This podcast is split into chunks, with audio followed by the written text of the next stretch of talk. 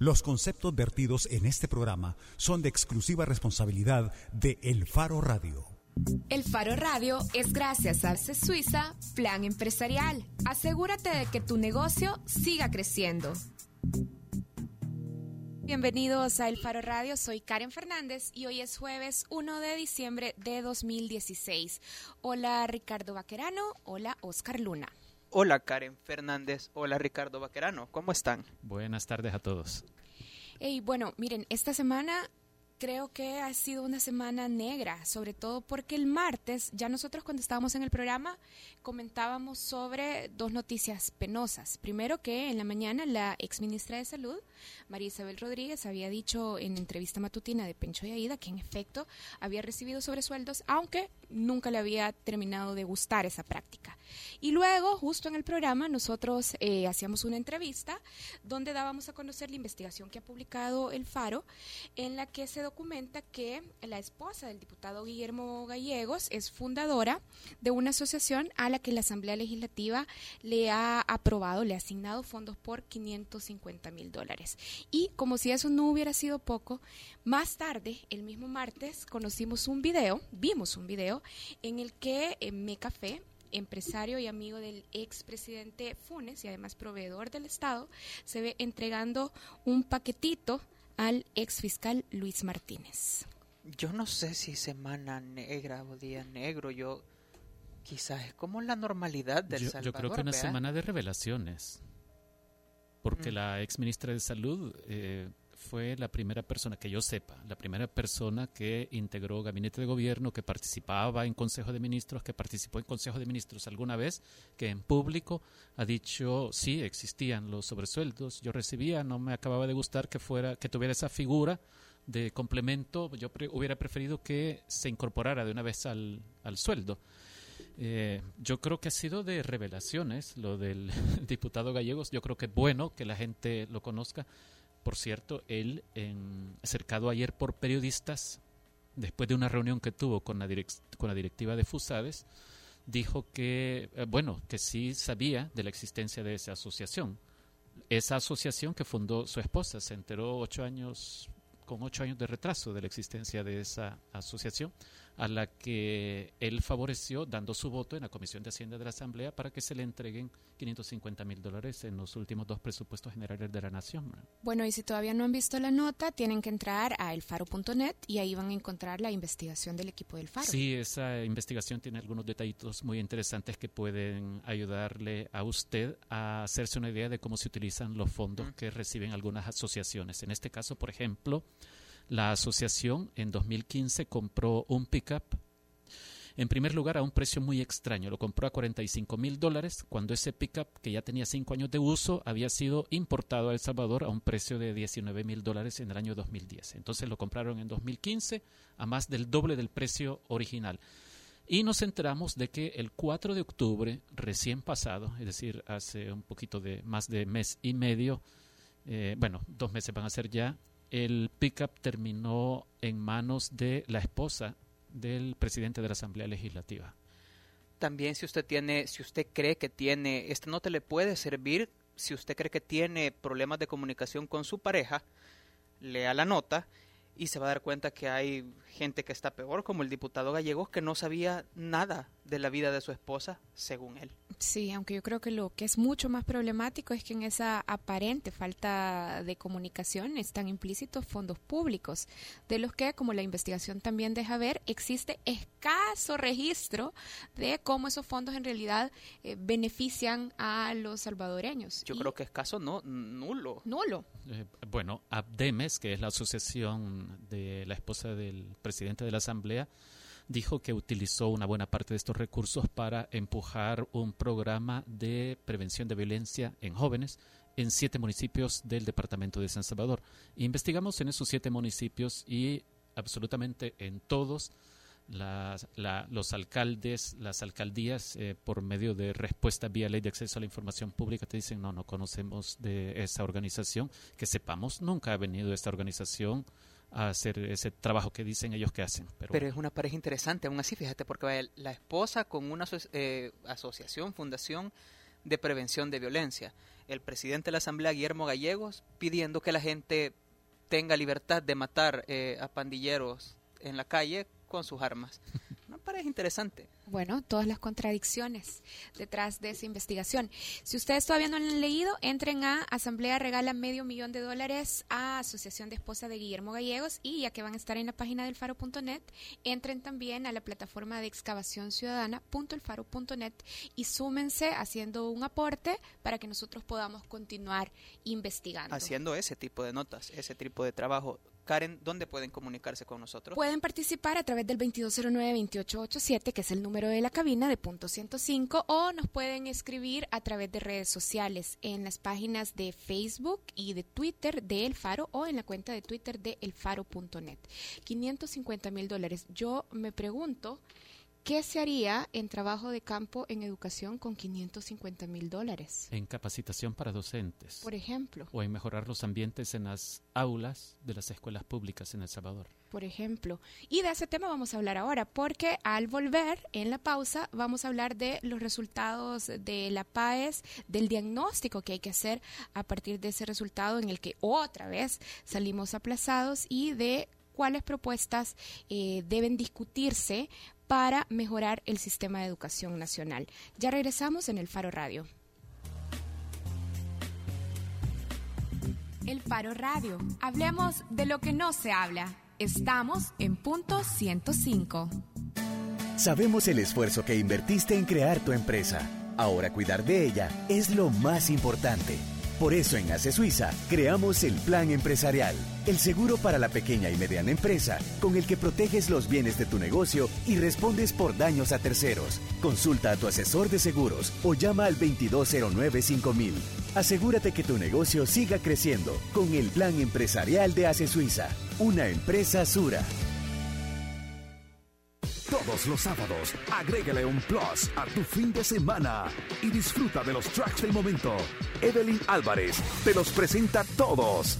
Del 20 al 1 en Plus 20, el conteo musical de la semana con los éxitos favoritos. Plus 20, todos los sábados de 10 de la mañana a 12 del mediodía por punto 105.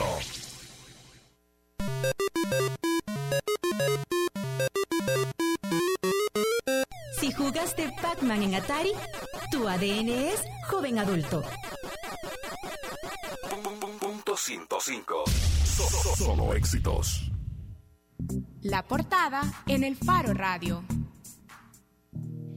Estamos de regreso en la portada del Faro Radio. Quiero presentar a nuestros invitados. Está con nosotros Zoila Recino. Zoila es coordinadora de programas en Contextos. Contextos es una organización no gubernamental que trabaja en programas de formación docente y de hecho Zoila es también docente. Hola Zoila, gracias por estar aquí. Buenas tardes Carmen, Karen. Eh, estoy muy contenta, gracias por la invitación y esperamos eh, compartir con ustedes nuestras ideas del trabajo en campo que hacemos. Y con nosotros también está Oscar Picardo, director del Instituto de Innovación, Ciencia y Tecnología de la Universidad Francisco Gavidia. Un gusto de estar con ustedes eh, conversando del tema educativo que nos apasiona. Bueno, queremos iniciar esta entrevista eh, discutiendo un poco por qué nuestros jóvenes, los jóvenes que salen del sistema de educación, no logran superar en promedio el nivel de dificultad de la PAES. Este año de nuevo aplazamos con una nota de 5.26. Así es que nos preguntamos, bueno, al final, ¿qué está haciendo de mal el sistema educativo? ¿Qué nos dice, y esta es la, primera pregunta, qué nos dice esta nota promedio de 526 sobre los jóvenes que el sistema educativo salvadoreño entrega a las universidades, al mercado laboral y a la sociedad en general? Bueno, eh, quizás, si me permitís, de contexto hay un dato que, que, preocupa más que el resultado de la PAES, que es la caída en picada de la matrícula que tenemos. Eh, de la promoción 2016, digamos, de bachilleres. Entraron en el año 2006 217 mil niños ah, y niñas al sistema educativo, 217 mil 202 para ser precisos. Y fueron convocados a la PAES 85 mil 396. Es decir, perdimos en una década 131 mil cipotes. Eso es un drama y de los que fueron convocados a la PAES llegaron eh, 79.527. Ahí perdimos 5.869 cipotes más. O sea, ese es el primer dato de la PAES que para los pelos y que vos decís que, que está pasando y que da respuestas a muchos de los problemas colaterales de, del país. Perdón, Oscar, me perdí. Eh, de, de, qué año es el dato de los 217.202? Del, del 2006, los que empezaron primer grado, digamos. Ajá, y los convocados a la PAES, estos 85.000 también de 2000, 2016. De 2016. O sea, es el tránsito que hicieron los hipotes de primer grado. Ya. Eh, es decir, cuántos entran y cuántos salen exacto, 10 años más la tarde. promoción.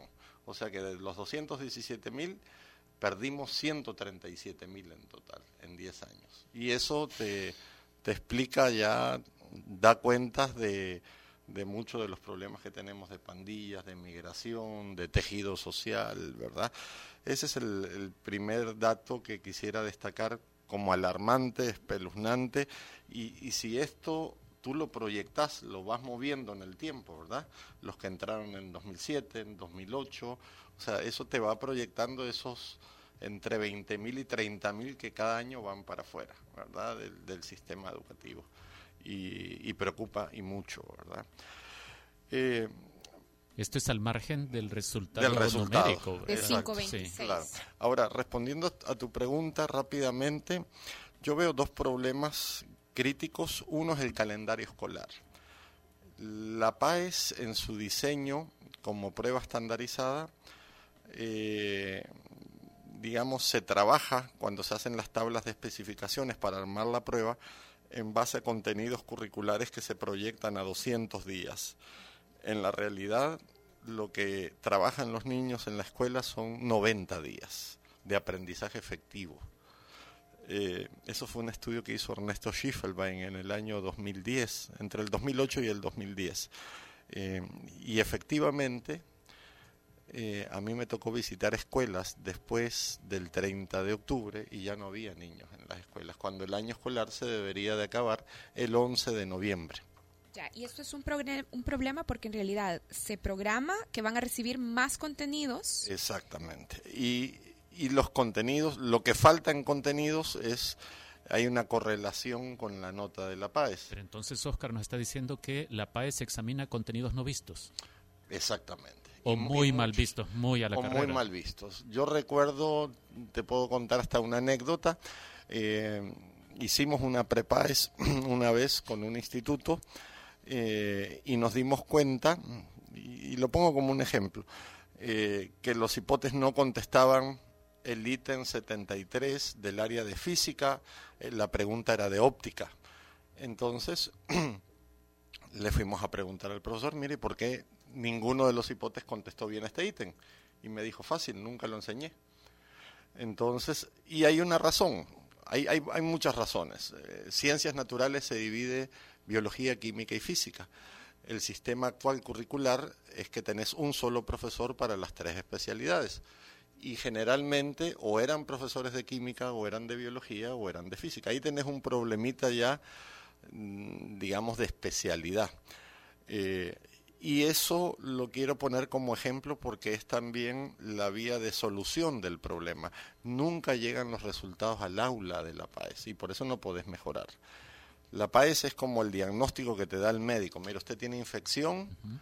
y tiene que tomar este antibiótico pero a vos el sistema educativo te dice tenés infección, pero no te dice dónde y no te da el antibiótico. Y te dice ahí van, ahí, ahí van, van, con estos Entonces, problemas. Dan un resultado al alumno, que es la nota, que no te sirve de mucho, le dan la, la nota estructural al, al, al instituto y le dan un informe. Pero en realidad el docente nunca sabe en qué preguntas, hay mucho secretismo sobre eso, en qué preguntas salieron mal, si fue en trigonometría, si fue en literatura latinoamericana, si fue en física, y porque eso es lo que te permite cambiar. Pero si vos no sabes, o sea, seguís repitiendo el patrón de comportamiento. Oscar, Ajá. antes de pasar la, la palabra a Zoila, como sabemos que usted es eh, un estudioso o un, una persona muy curiosa con los números, eh, ¿tenemos alguna idea de y cómo se desempeñan los estudiantes en la PAES solo sobre los contenidos que sí vieron? Bastante bien, digamos, lo que ellos dominan, y, esto te lo comento ya en el plano privado, porque justamente a mí me tocó trabajar con mis dos hijos eh, en estos dos últimos años. Eh, se graduó uno el año pasado y otro este, entonces me sirvieron un poco de laboratorio, y esto se replica en el sistema privado. Eh, cuando empezamos a ver eh, como ya afortunadamente circulan los, los, cuadernillos de paz, que fue una buena política que hizo el Ministerio de, de, presentarlos, eh, mm, en el caso de ellos empezaron a ver que había un montón de cosas que no habían visto, ¿verdad? Las razones son obvias. En colegios bilingües tienen que cubrir las áreas, digamos, básicas del MINED, matemáticas, ciencias, lenguaje y sociales, más religión, los que ven religión en católicos, más inglés, más tecnologías, más extracurriculares, educación física y deportes. Por más que tengas el, calendario ampliado a, de 7 de la mañana a 3 de la tarde, tampoco la métrica curricular te da para cubrir todo. Entonces, ¿qué hacen los colegios? En los últimos dos meses o tres meses antes de la PAES empiezan a revisar los programas de estudio y le dan un condensado de los estudiantes para ir a la PAES. ¿verdad? Antes había prácticas peores, es decir, algunos colegios que salen muy bien en la PAES, a los alumnos que iban a salir mal los sacaban del grupo para que no les afectaba el promedio y los tiraban en PAES extraordinaria. Eso es una picardía para, si vos veías que este cipote ya iba mal, mira, mejor hacerla en extraordinaria, te, te, vamos a dar un refuerzo, lo que sea. Entonces, eh, pero eso se da también en el mundo privado, es decir, no hay una cobertura curricular completa y eso pasa también por otros temas un poco más delicados como la ausencia del currículum nacional. Tú puedes, pueden ir ustedes a escuelas a pedir enséñennos con qué ustedes están enseñando, ¿verdad? ¿Cuáles son, ¿Cuál es el currículum nacional? Y no existe en las escuelas. Y algunos tienen los programas de estudio y otros no tienen los programas de estudio. Entonces trabajan un poco con, con guías, con San Google, ahí buscan contenidos, y, pero sí hay, digamos, un problema de planificación curricular muy serio. Eh, yo lo he venido insistiendo desde hace ya bastante tiempo y creo que no todavía no se resuelve eso. Soyla, ¿qué le dice a usted eh, esta nota promedio que tiene diferencias? En las instituciones públicas el resultado promedio fue de 5.22 y la obtenida en instituciones privadas fue de 5.99. Bueno, eh, quizá me gustaría regresar también a la pregunta anterior. Eh, que, ¿Cuál, es, de todas? Que es general en... ¿Cuál es el perfil de jóvenes que está entregando el sistema educativo a las universidades, al mercado y a la sociedad, al mercado laboral y a la sociedad. Entonces, eh, yo creo que, seguimos pensando en reproducción de contenidos, en reproducción de información. Eh, a mí lo que me dice la PAES justamente es que los estudiantes no lograron ver, conocer los contenidos que esta prueba evalúa, pero que yo no puedo hablar en general del sistema solo a partir de la prueba. Eh, hay otras cosas, el, el último índice de de calidad escolar presentado por, por la Fundación em, para la Educación Superior, la, la ESEN, em, también muestra otras áreas eh, que van más allá de los contenidos eh, y que también influyen en los resultados. Yo creo que además de lo que dijo el doctor Picardo, em, los materiales con los que los maestros cuentan en las escuelas eh, también son limitados además del, del programa de estudios que muchas veces es inexistente, eh, tampoco tiene libros. Una escuela que no tiene libros eh, realmente es preocupante. De... Sí, quisiera agregar algo a lo que justamente lo que dice la colega. Eh, uno de los resultados de todas las pruebas estandarizadas en las que hemos participado, nacionales o internacionales, es que el estudiante salvadoreño típico conoce pero no comprende ni puede aplicar lo que conoce.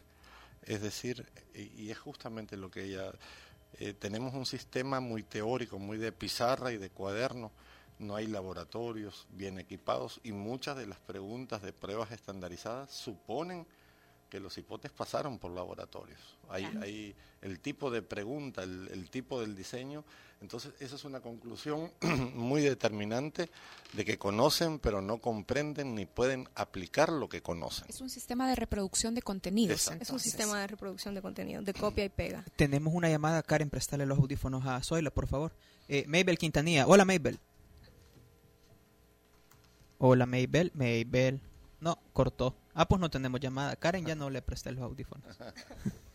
Están los audífonos. Eh, entonces, siguiendo un poco con tu pregunta de la diferencia entre privado y público, eh, yo creo que tiene que ver un poco con los recursos, eh, también con el tiempo en los, en los colegios privados, si hay un, un poco más de cuidado del tiempo porque hay una, una responsabilidad social que cubrir, digamos, la, en, en el colegio privado los padres están más atentos a, a qué horas están saliendo los estudiantes, a qué horas están entrando, más por funcionalidad probablemente que por interés en la calidad de la escuela, pero eso hace un cambio. Eh, y yo creería en la siguiente cosa, es un dato curioso, de los 5.313 escuelas públicas en el país, más o menos, eh, 1.020 por ahí, que es un 20%, tienen acceso a una biblioteca escolar. Una biblioteca escolar vista como una bodega donde se almacenan libros de texto. Si vemos la biblioteca como un garante de calidad educativa, eh, desde ahí ya tenemos una deficiencia bien clara. Bueno, y ahora sí, ya está en línea Mabel Quintanilla. Hola, Mabel. Hola, buenas tardes.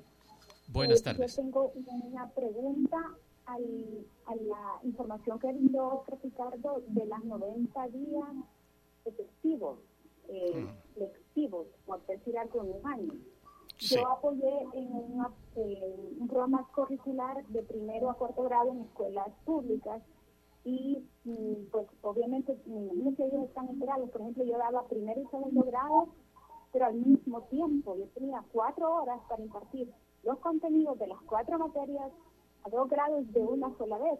Pasaba los niños de primer grado un rato, los mandaba para atrás a trabajar, pasaba los de segundo, y así estuve de primero hasta cuarto grado. Entonces, si solamente son 90 días, se reduce todavía más en las escuelitas donde teníamos este caso, que no teníamos suficientes profesores. Y muchas gracias.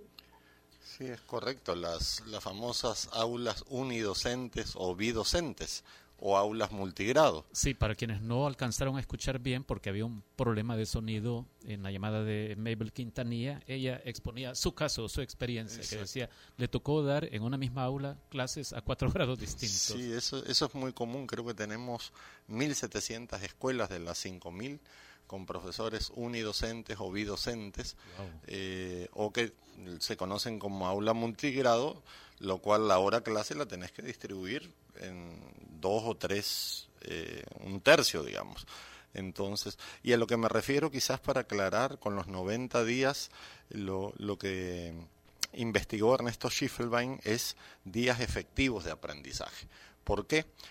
El Día del Maestro, típico en una escuela, se celebra cinco días. O sea, el 22 de junio lo celebran los maestros, los niños a los maestros, eh, el director a los maestros, los padres a los maestros. O sea, es, es muy común eso. Además de eso, ponerle que no fueran cinco, que fueran tres en el mejor de los casos. El Día de la Tierra, el Día del Hablante Náhuatl, los intramuros, los ensayos de la banda de paz, La independencia. el, el tema cívico, y tú podrías inferir de que muchas de esas cosas son educativas, que tienen un contexto, digamos, pedagógico, pero el, el estudio de Schiffelbein nos decía que no, que, que se perdía mucho tiempo, muchos docentes que faltaban, eh, era una problemática diversa y que al final concluías que en promedio eran 90 días efectivos de aprendizaje de los 200 programados. Y para retomar el asunto que a nosotros nos parece muy importante, la brecha de más de 0.7 puntos entre el resultado promedio en las instituciones públicas respecto de las privadas. Las privadas le llevan una ventaja de 5.99 a 5.26 en APAES de 2016. Eh, sí, ya sabemos que eh, las personas que ponen a sus hijos a estudiar en instituciones públicas eh, en promedio tienen menos ingresos, son más pobres, deberían ser las que necesiten eh, educación de más calidad, pero lo que, eh, lo que estamos haciendo es darles, eh, ponerles a disposición la educación posiblemente menos adecuada. pero, pero ¿cuáles son los ingredientes claves que ustedes han identificado, Zoila y Oscar, los factores claves como para pensar que son los causantes de esta nota más baja en las instituciones públicas. Ya Zoila eh, mencionaba lo del papel de los padres de familia, pero tratemos de enfocarnos en el sistema, en lo que compete al Estado, a las instituciones del Estado. Bueno, para mí eh, recursos es una, una parte importante y por eso Contextos existe, que es también eh, ofrecer a escuelas públicas acceso a libros de alta calidad para desarrollar comprensión lectora. Eh, yo creo que un punto fundamental es la formación de los profesores ante esta realidad. Eh, ya el doctor mencionaba las, las aulas integradas, cómo también los profesores están listos para atender este tipo de realidades que hay muchísima literatura, mucha pedagogía sobre cómo trabajar aulas integradas, eh, pero que tanto se está proveyendo de la formación necesaria en esa área. Eh, el sistema yo creo que sigue formando a los profesores en contenidos cuando nuestros profesores no entienden cómo se aprende. Desde 1980 ya hay muchísima más investigación sobre cómo el cerebro humano aprende. Ya hay mucha neurociencia, hay pedagogía enfocada en eso. Pero nosotros seguimos enfocando en enseñar a los profesores contenidos eh, que debieron aprender en la universidad. Que yo no digo que esté mal necesariamente, pero que nuestros profesores también necesitan entender cómo el cerebro humano aprende. Y esa es una de las, de las debilidades que para mí es fundamental. Eh, yo trabajo en el área de comprensión lectora y nuestros profesores entienden leer por decodificación. Por reconocer las letras. Por reconocer letras, por mame mi momu, pero no entienden de eh, inferir, no entienden de hacer conexiones entre un libro y otro libro, entre lo que lee y la vida. Eh, cuando vemos esa, esa debilidad... ¿Poner algún ejemplo de esto último que está diciendo? Eh, Esas asociaciones... Por, por ejemplo, cuando un niño está leyendo, bueno, todos hemos leído La Caperucita Roja, ¿no? Entonces, cuando leemos La Caperucita Roja, los profesores preguntan típicamente, eh, ¿cómo iba vestida la caperucita? Ah, con una pijamita roja y eso. jamás pregunta, por ejemplo, eh, ¿por qué la caperucita fue al bosque? ¿Por qué la caperucita no debía estar en el bosque? ¿Sabes? Como un tipo de preguntas que nos permita desarrollar pensamiento más allá de repetición. Eh, y creo que por esa línea es que estamos súper, súper débiles. Soy la... Y según su experiencia en el campo, vaya, porque a mí lo, lo, lo que me llega al cerebro cuando usted dice eso es, vaya, sería de cambiar a todos los maestros que tenemos ahorita, a todos? ¿O usted cree que los maestros que ya están dentro del sistema pueden eh, adoptar esta otra forma de enseñar? Yo creo que yo creo mucho en la transformación y creo en, el desarrollo eh, humano. Entonces yo sí creo que los profesores pueden cambiar paradigmas. Eh, sí creo que las formaciones deben ser enfocadas en cambiar paradigmas. Pero si la formación sigue enfocando en transmisión de conocimiento, entonces no vamos a llegar a ningún lado. Uno puede entender que las personas, que los individuos, el profesor o la maestra eh, que están en el aula tengan la disposición y la capacidad, por supuesto, para aprender nuevas formas de enseñar, pero el modelo que tenemos permitiría eso en realidad, así como están las cosas. A nosotros, eh, a ver, en, en el sistema educativo, en el año 95, eh, se transformó el modelo curricular del conductismo al constructivismo. El problema fue que lo hicieron en cinco días, nada más. O sea, eh, aquí teníamos un modelo conductista, que es el que describía, eh, digamos, muy de contenidos, muy encajonado, etcétera.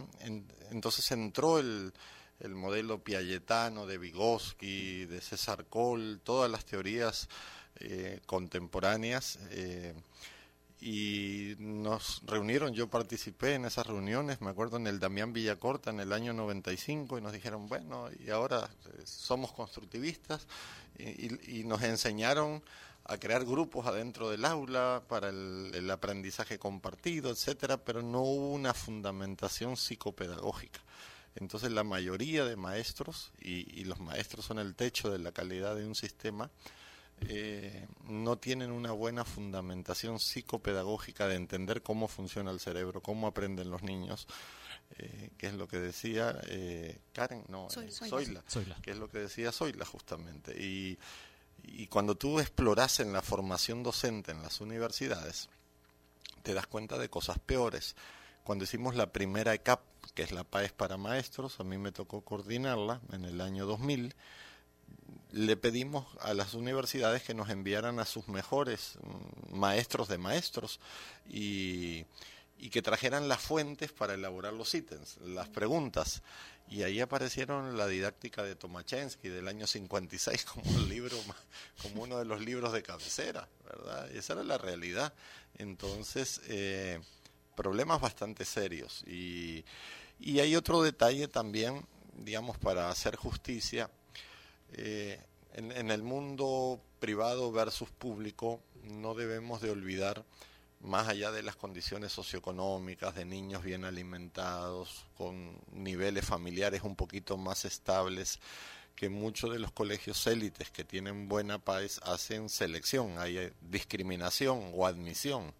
Entonces ellos abren la matrícula, vienen 500 padres y se quedan con una élite, con los 50 mejores y los van depurando.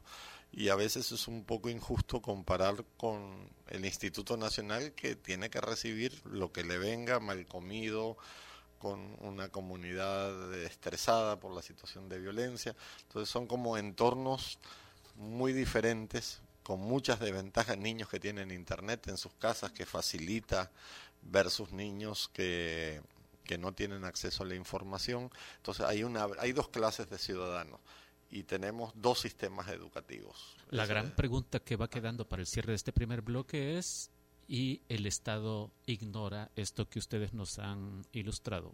¿Cómo se aprende? Creo que lo ignoren, pero sí son algo indiferentes. Yo más bien quisiera dejar para el siguiente bloque la pregunta de si el Ministerio comparte esta visión de abandonar ese esquema de dictar, copiar, memorizar, reproducir contenidos y si hay algunos programas específicos que intenten revertir estas prácticas en educación. Dejo abierta esa pregunta y cuando regresemos vamos a conversar hablando con Zoila Recinos, docente y coordinadora de programas en contextos, y con Oscar Picardo, director del Instituto de Innovación, Ciencia y Tecnología de la UFG. Ya volvemos. El Faro Radio. Hablemos de lo que no se habla. Estamos en punto 105. Tenemos el respaldo que necesitas para asegurar tu inversión. En ACE Suiza, pensando en la pequeña y mediana empresa, creamos el nuevo Plan Empresarial para proteger con un solo seguro los bienes de tu negocio y responder por daños a terceros. No requiere inspección y se gestiona electrónicamente. Consulta a tu asesor de seguros o llama al 2209 5000. Asegúrate que tu negocio siga creciendo con el plan empresarial de ACE Suiza, una empresa Sura. Sabemos el esfuerzo que invertiste en crear tu empresa. Ahora cuidar de ella es lo más importante. Por eso en ACE Suiza creamos el Plan Empresarial, el seguro para la pequeña y mediana empresa, con el que proteges los bienes de tu negocio y respondes por daños a terceros. Consulta a tu asesor de seguros o llama al 2209 5000. Asegúrate que tu negocio siga creciendo con el Plan Empresarial de ACE Suiza, una empresa Sura. Si por culpa de la película Tiburón ¿Tienes miedo a bañarte en el mar? Tu ADN es joven adulto. Punto 105. Solo éxitos. Bajo la lupa en el Faro Radio. Es gracias a Suiza Plan Empresarial. Asegúrate de que tu negocio siga creciendo. Hoy estamos conversando sobre los resultados del sistema educativo de El Salvador y estamos conversando con Oscar Picardo, director del Instituto de Innovación, Ciencia y Tecnología de la Universidad Francisco Gavidia, y con Zoila Recinos de Contextos. Contextos es una organización no gubernamental que trabaja en programas de formación docente y construcción de bibliotecas escolares. Antes de irnos a la pausa, hablábamos sobre la importancia o el imperativo de abandonar el esquema de dictar copiar, memorizar y reproducir contenidos en el sistema educativo y cambiarlo hacia un eh, enfoque mucho más constructivista. Dejábamos abierta la pregunta si el Ministerio de Educación comparte la visión de abandonar y transformar este esquema. Y también quiero agregar que el ministro de Educación, Carlos Canjura, es docente y justamente viene de liderar el programa de desarrollo de jóvenes talentos de la Universidad del Salvador. Entonces, ¿qué tanto de verdad hace el ministerio qué tanto también está concretando el ministro en esta transformación del esquema educativo. Yo, si quieres. Sí, Zoila, por, por favor. Eh, es decir, ¿cómo se está trabajando para mejorar la calidad de, los docentes? Quizá para mí es entender que cuando decimos Ministerio de Educación, también involucra a los docentes. Eh, y se suele pensar que el Ministerio de Educación solo es este edificio central que está en San Salvador. La administración. La administración, pero no es así. Yo creo que em, a nivel de políticas, a nivel de programas incluso, este cambio en los fundamentos curriculares nos dice que trabajamos el constructivismo y los profesores te lo dicen em, con sus palabras. El problema está más allá y tiene que ver con la transformación de cada individuo que constituye el Ministerio de Educación. Y cuando nos metemos en ese lío, son más de 40 mil profesores los que están trabajando. ¿Cuáles son las barreras más fuertes para la transformación del individuo y el cambio del enfoque? Yo pensaría en, cómo se hace, en, inspiración. Hay muchos profesores que están perdiendo la fe en la educación en sí misma. Eh, muchos profesores que llegamos a sus salones de clases y están desmotivados. Eh, ya no creen que pueden hacer nada ante este sistema y, el sistema los está aplastando, la realidad los está aplastando. Ellos están todos los días frente a, acciones violentas cerca de sus escuelas. Ellos están todos los días eh, lidiando con padres de familia, están todos los días intentando sobrevivir económicamente porque no son bien pagados. Eh, todos esos elementos también suman eh, a la deficiencia educativa que tenemos. Eh, cualquier programa de formación docente no debería hacerse voluntariado. Si queremos mejorar la calidad, la formación docente debe ser un imperativo del MINED. No, no, es, no es voluntad ir a una formación, es que debe ser eh, parte de su trabajo. Y la ley de la, carrera docente lo, dice, esto? Es que existe la posibilidad por ahora de que el docente diga, no, yo no voy. Actualmente es voluntariado. Actualmente es voluntariado. Te llega una nota de invitación, pero eh, no te pueden obligar porque es sábado. Entonces, los maestros, y a mí me pasa mucho, y la gente me cuestiona mucho esto que voy a decir, pero muchos profesores que están yendo los sábados a formación son profesores que muchas veces ya no necesitan esa formación. Pero los profesores que realmente necesitan estar capacitándose no llegan el sábado.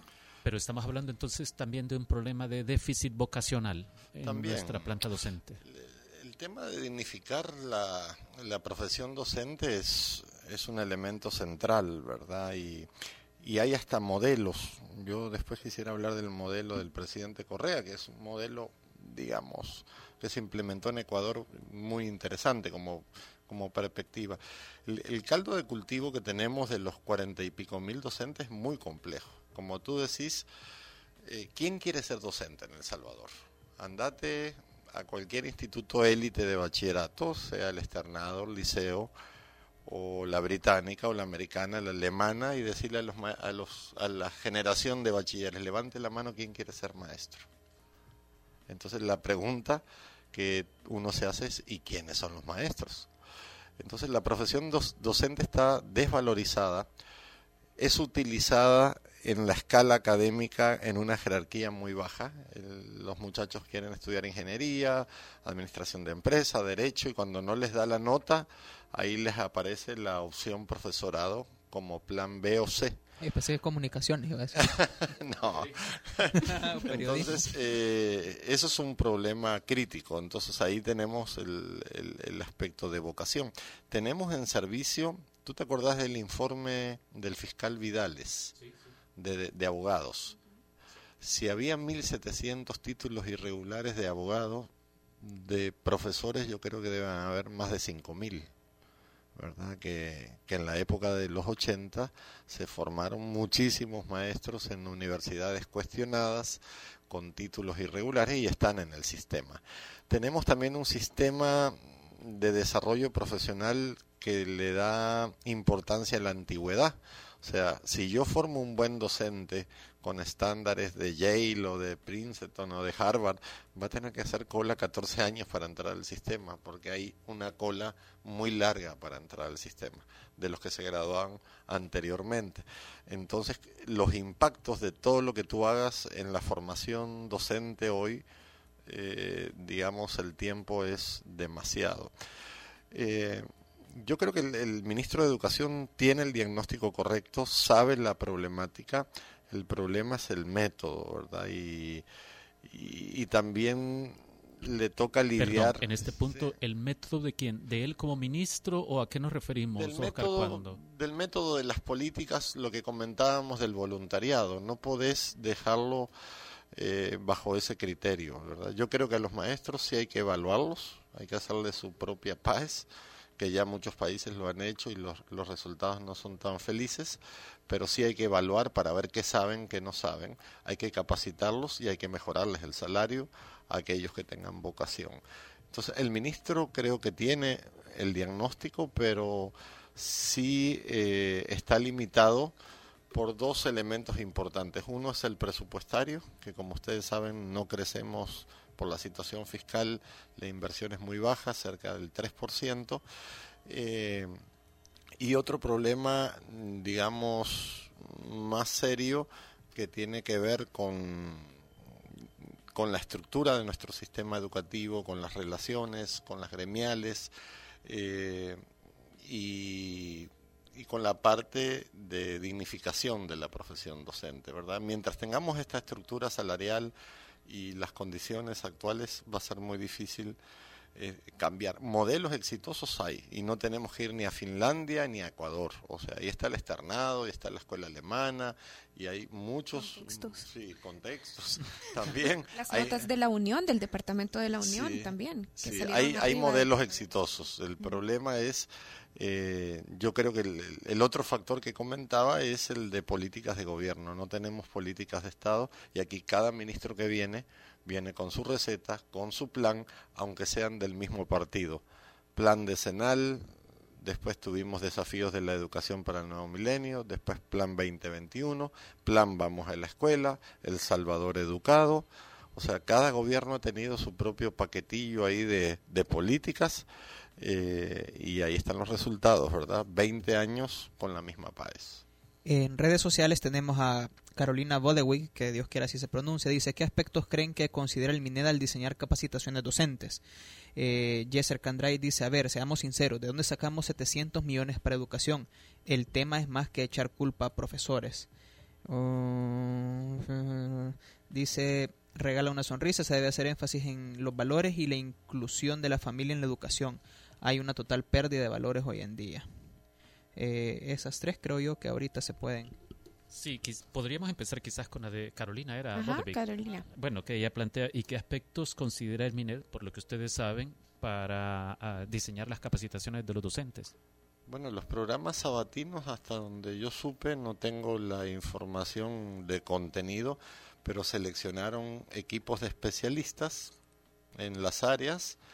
Eh, tengo entendido que gente, digamos, de buen nivel eh, y desconozco cómo están enseñando. Y volvemos al mismo problema de los materiales didácticos. Yo dudo que tú puedas mejorar ciencias al margen de laboratorios o lenguaje y literatura al margen de los libros. Eh, Karen ya adelantaba una cosa que a nosotros nos parece muy curiosa, tomando en cuenta que la Unión ha sido históricamente en este país eh, de los departamentos abandonados, los que menos desarrollo humano tienen año tras año. Sin embargo, la Unión fue el único departamento en el que se aprobaron todas las materias. ¿Cómo es posible esto? ¿O es una falla en la medición de la PAES? ¿Ha habido un error? ¿O hay algunas hipótesis que ustedes tienen que pueden explicar que pueden dar respuesta a esta interrogante. Yo tengo dos hipótesis nada más. Una es la estadística, no tengo los datos, pero siempre eh, estadísticamente conglomerados menores benefician los resultados, ¿verdad? Es posible que, que, el conglomerado de la Unión sea muy chiquito y eso logre. Mm. Pero quisiera creer que también hay buenos docentes, porque sí los hay, nosotros tenemos el caso de jóvenes talentos aquí en la Gavidia y nos viene un núcleo de jóvenes muy fuerte del Instituto de San Vicente. Algo pasa ahí. Y lo otro que deberíamos de dudar es que la PAES por primer año se la quitaron a la UCA y se la dieron a la UES. Eh, no sé si sabían ese dato. Eh, por, años la UCA fue la administradora de, de, la PAES y ahora se la dieron a la UES. Pero eso qué, ¿qué, podría significar, para seguridad, administración, conexiones. Hay que hay que pensar un poco mal también a veces. Como pasan tantas cosas. hay que ser suspicaz. Sí. Yo, yo voy a pensar en positivo. Soy como usted ha tenido experiencia docente y también ha trabajado en capacitación en entonces, justamente para mí, em, yo no voy a pensar mal, yo voy a pensar súper bien, porque yo trabajé desde el 2007 hasta el 2010, 12, en un programa de fortalecimiento al lenguaje, justamente en la Unión y Morazán. Eh, y nuestro trabajo tenía que ver con animar a los profesores a desarrollar la formación que USAID, las universidades y FEPAD estaban desarrollando en aquel momento. Eh, y para mí, desde campo, mi percepción es que los profesores siguen usando las estrategias que se les enseñaron y que estos estudiantes aprendieron a leer de una manera diferente.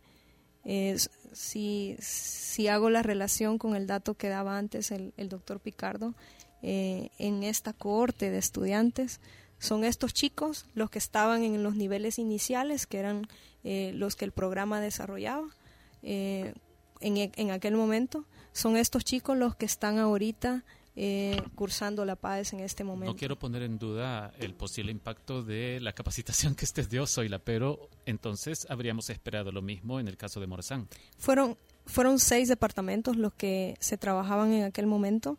Eh, y aquí es donde para mí entran sí las, las cualidades o, o, las características diferentes de las regiones. La unión por ser una, una región, se, se, sentía en aquel momento bastante abandonada. Eh, también ellos deciden qué cosas eh, siguen reproduciendo y qué cosas no. Entonces cuando llegan nuevos programas, si no los convences, no cambian lo que estaban haciendo antes. Eso pudo darle continuidad eh, a los procesos en los que ellos creyeron y yo sí creo que creyeron en apostarle a la comprensión lectora sobre todo porque sus equipos docentes vieron muy significativo el aprendizaje de ellos mismos. Sí, qué pena Zoila y Oscar porque se nos ha terminado el tiempo y esta conversación se ha quedado como a la mitad, digamos, en cuanto a todos los intereses que tenemos nosotros para volcar aquí en esta entrevista. Bueno, gracias a los dos. Hoy hemos, hoy hemos estado conversando con Zoila Recinos de Contextos, una organización que trabaja formando docentes y construyendo bibliotecas escolares. Y también ha estado con nosotros Oscar Picardo, director del Instituto de Innovación, Ciencia y Tecnología de la Universidad Francisco Gavidia. Gracias a los dos. Gracias. a los que participaron a través de la cuenta de Twitter del Faro Radio. Y recuerden que si ustedes quieren escuchar esta entrevista, pronto van a poder hacerlo a través de la página del Gracias por la invitación. Gracias. Hacemos una pausa, ya volvemos.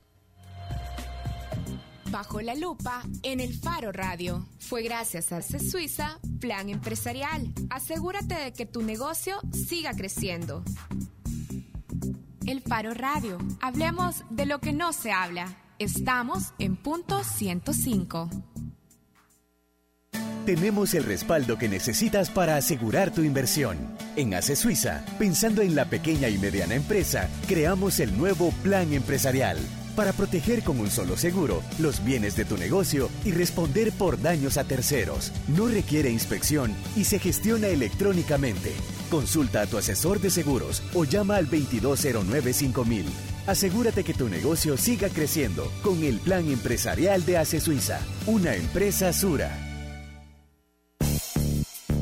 Al cierre es noticias, reportes de tráfico, entrevistas, música, salud, tecnología y más. Al cierre, tu revista informativa de la tarde. Escúchala de lunes a viernes de 5.30 a 7 de la noche en las voces de Marielo Saquino y Mario Pacheco. Solo aquí, en punto 105.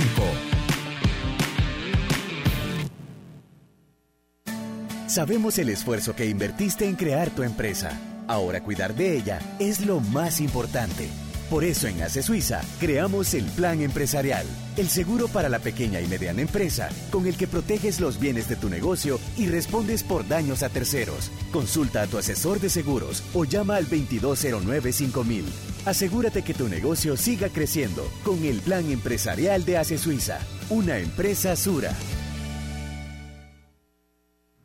La contraportada en el Faro Radio. Estamos de regreso en el Faro Radio. Está con nosotros Natalia Alejandro. Hola Natalia. Hola, ¿qué tal? y también Luna está aquí para ayudarnos. Siempre estado. Sí, pero casi te había sido, pero ahora estás aquí bien emocionado. Yo estoy bien contento de tener a la Natalia. Yo me puse súper contento el día que, que, que, pusimos la canción Hoy me quiero dormir temprano Ajá, sí. aquí en el programa porque eh, yo ni siquiera recuerdo cuando te conocí, solo una vez fue que estabas en Acumal y de repente dijeron, hey, tenemos una cantante. Y entonces ahí estaba y era ya, Natalia y Alejandro. era Natalia Alejandro. Pero yo sí te, o sea, antes te había conocido en una gira que tuviste con Insomnio y Akumal en el barrio. Ajá, ajá. Entonces yo andaba de fan Ajá. de Akumal y de Insomnio y ahí fue donde los conocí. ¿Viste quién es ese bueno, y por, señor? el, y por el Pero Martín, es- ¿verdad? Y Por el es Martín, cierto, ajá. pero pero después, ¿cómo fue que llegaste? ¿Cómo fue que, ah, ya canto y Acumal, dame chance y... Sí, no, lo que pasa es que yo iba a tener un toque con una banda, así como que por dos cancioncitas, dos, dos cositas, y, y en la luna nos dieron chance una vez. Entonces Eric de Akumal dijo, hey, vamos a ver a la Natalia porque nos estamos llevando bien, y le, le gustó un montón, y entonces dijeron, hey, ¿por qué no hacemos algo? Y contanos de tu paso por Acumal, donde Oscar Luna dice que te E- conoció. ese fue tu primer trabajo serio como músico. Ajá, sí, eh, no sé, bueno, es que todo fue así, me vieron cantar, o sea, primero nos habíamos llevado, luego les conté que iba a tener un medio toque, les gustó y entonces empezamos a trabajar, pero al principio era de quizás nos acompañadas en los coros, ¿verdad? Ajá, Y luego, por eso no- era la ajá, y luego ya pasamos más tiempo juntos y bueno, grabemos y ya más canciones y después ya canté dos completas y, y así se fue haciendo, creo que fue como año y medio, no me acuerdo por ahí de trabajo, pero de ahí ya eh, fue un momento que sentí en el que, pues sí, ¿verdad? Yo tenía otra inclinación. O y sea, eso fue Uy, como en hace como 2000. cinco entre el años, 2009 seis y años, sí. 2010. Ajá, y entonces, 2010. ¿en qué momento dijiste, bueno, tengo otra inclinación, voy a es que, explorar? es que era desde antes, o sea, yo andaba cantando jazz y pop y cosas así, y ellos fueron como lo- la, la, la otra parte, ajá, que era rock. Y entonces, pero ya llegó un punto en el que ellos sí, o sea, querían seguir su línea, y yo quería para el otro lado, y entonces eso hice. ¿Y qué has hecho en todo este tiempo? Ah, bueno, estuve en diferentes bandas, luego con Jorge Lara de DBK Studio, bueno, él es de Brujo, eh, que se interesó bastante en con mi material, empezamos a trabajar para grabar y de ahí salió Cantalejo. Y, y ya para el 2013 hice pausa porque estaba, bueno, terminando mi carrera, soy psicóloga, y al mismo tiempo iba a tener a mi bebé, a Rodrigo. Entonces ya fue como hacer un tiempo para, para terminar todo eso, para estar con Rodrigo. Y ahorita él tiene tres años, entonces ya sentí que era un tiempo para poder ¿Y regresar. cuándo tomaste y por qué tomaste esta sabia decisión, aunque problemática, de, Sí. ajá, De muy tener un proble- hijo. No, de regresar a la música. Es que después de tener Ah. un hijo, porque aquí la música, o sea, esto, Sí, que, sí. o sea, sí, cabal, eso, llorar, llorar y No, y no desvelarse dormir, y ajá, trabajar, no, ajá, ajá. y no te pagan. Ah, principalmente. Entonces, no, eh, fue este año, bueno, todos los años hay amigos que me dicen, hey, ¿cuándo vas a sacar? Bueno, vos también me escribías, ¿y cuándo vas a terminar el material? ¿Y cuándo vas a hacer eso?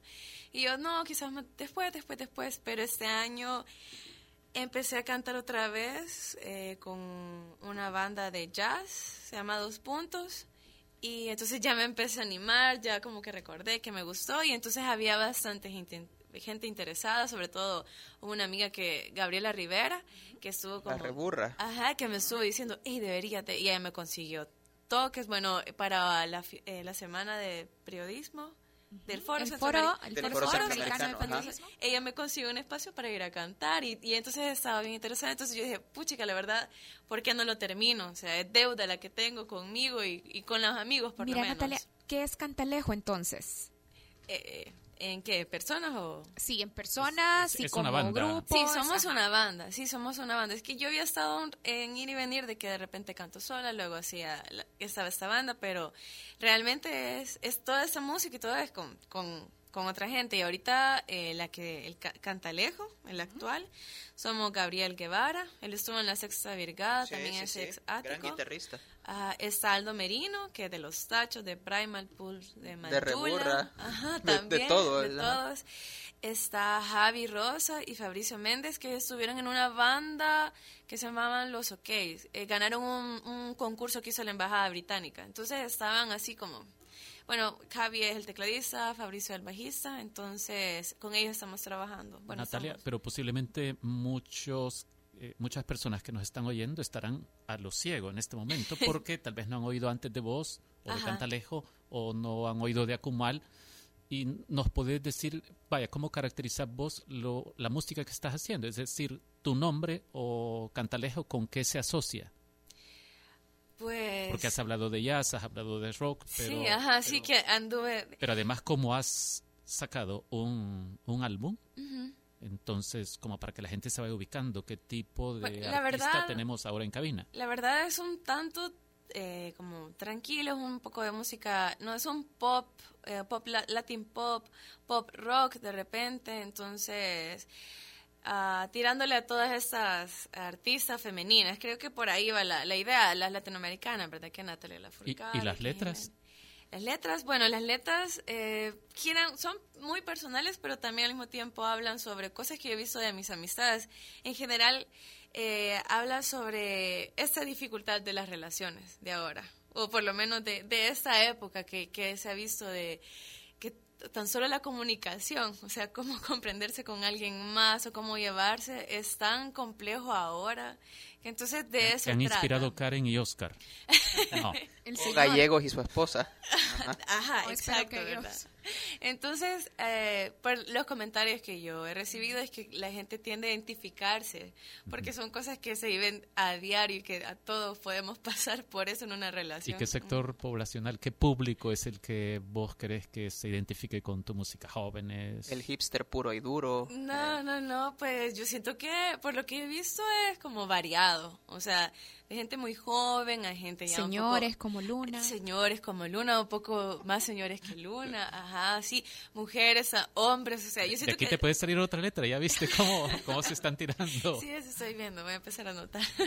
no, entonces la verdad es que es bastante variado, eso es lo que yo he visto. Y, y creo que como una pausa de tres, cuatro años, hasta ahorita, digamos hace unos meses, porque nosotros como banda tenemos unos meses, es que ya volvimos a ver como eh, nos podemos detener a pensar un rato cómo cuál es la estadística la población y todo aquel, aquel, aquella cosa. Entonces es bien difícil ahorita dar una respuesta concreta porque vamos comenzando. Vaya, vos sos artista. ¿Por qué estudiaste psicología? Ah, porque me gustaba mucho, me interesaba la parte de humanidades, siempre me interesó en el colegio. Bueno, mi mamá es psicóloga y la forma en cómo me la transmitió me gustó un montón. Entonces, yo eh, al principio era la carrera, y por aquí la música, ¿verdad? Y ahorita estamos intentando hacerlo a la par, pero a mí la verdad yo siento como una mucho interés y vocación hacia esa carrera de psicología. Yo seguro que va a construir una letra a partir de lo que ha visto hoy.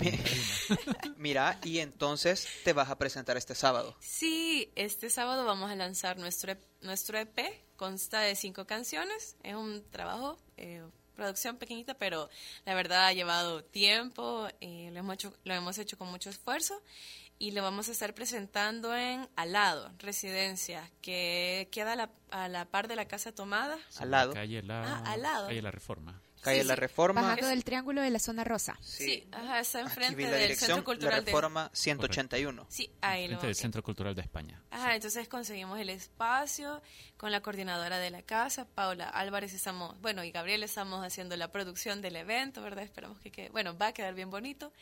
Y nos va a acompañar, bueno, nos va a abrir el concierto Galicia. Entonces... El ex, can- ex cantante o Sí, actual vocalista de cantante de Adrenalina. Adrenalina, ajá. Adrenalina, ajá. Entonces también, yo- bueno, yo estoy bien contenta que, que él que él también va a cantar, también va a estar Sebastián Sol, que es de una banda que se llama La Cosa, La Cosa Encantada, y bueno, nuestra producción. Yo, yo no he podido entender o no he podido imaginarme qué tipo de música es la que eh, van a escuchar o la que está en este álbum. Deberíamos pedirle que... Ahorita ajá, va a ser la primera vez que alguien va a tocar en vivo en el Faro Radio. Este, Pero no ¿cuánto te, no- tiempo no- tenemos? no A- te quiero poner. Dale. Dale, puedes hacer la versión larga de tiempo. 14 minutos. La de 14 minutos, ahorita no nos van a fregar por Ah, eso. O sea, a vos no te van a echar. Así, ¿verdad? Vaya, sí estaba, estaba pensando en una... Es de mis favoritas, es la que está en el EP. Ajá. Bueno, esa es versión acústica, ¿verdad? ¿Cómo se Pero llama esta? Esta se llama Al atardecer. Y bueno, a ver qué tal. Aunque en el EP me encanta cómo quedó, pero esta es la versión acústica. ¿Qué, quieres decir? No, que esta es una versión muy sencilla. En el EP está bien bonita. A mí me gusta mucho. Ah, yo estoy enamorada. Y van a vender EPs. Ese día van a Ah, vender sí, EPs. Sí, sí. va- Y cuesta la- pisto entrar. Sí, eso quería preguntar. Sí, Es el pues no, sábado, sé. residencia helado. ¿Cuánto cuesta? La, la entrada cuesta 8 dólares, pero viene LP.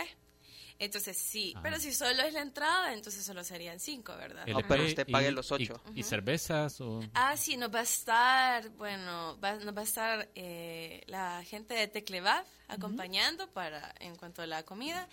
Y sí, va a haber cerveza, va a haber sangría, va a haber de todo. Ajá, O sea, lleven dinero también para comprar eso. Y va Entrada, haber- EP y lo que quiera consumir. Así es. ujú. Iba a ver Natalia Alejandro y Cantalejo. Dale, Natalia. Cantalejo. Vaya. Este se llama Al atardecer.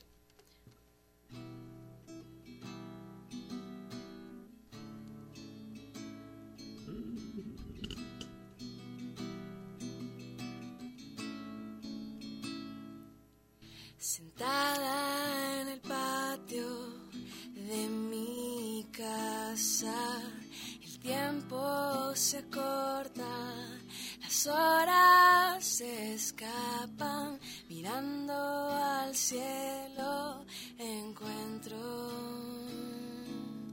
distintos colores que me hacen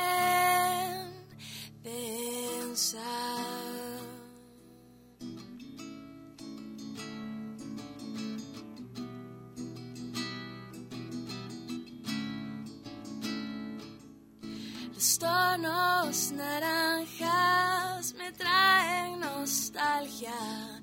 Con lienzos morados viajo al pasado y un poco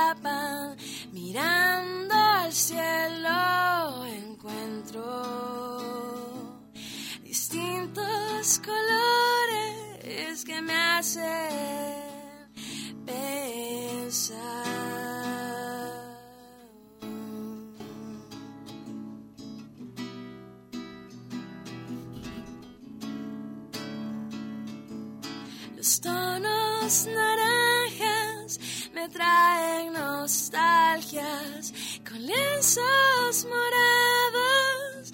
Viajo al pasado y un poco de azul me invita a volar cada sensación, cada emoción se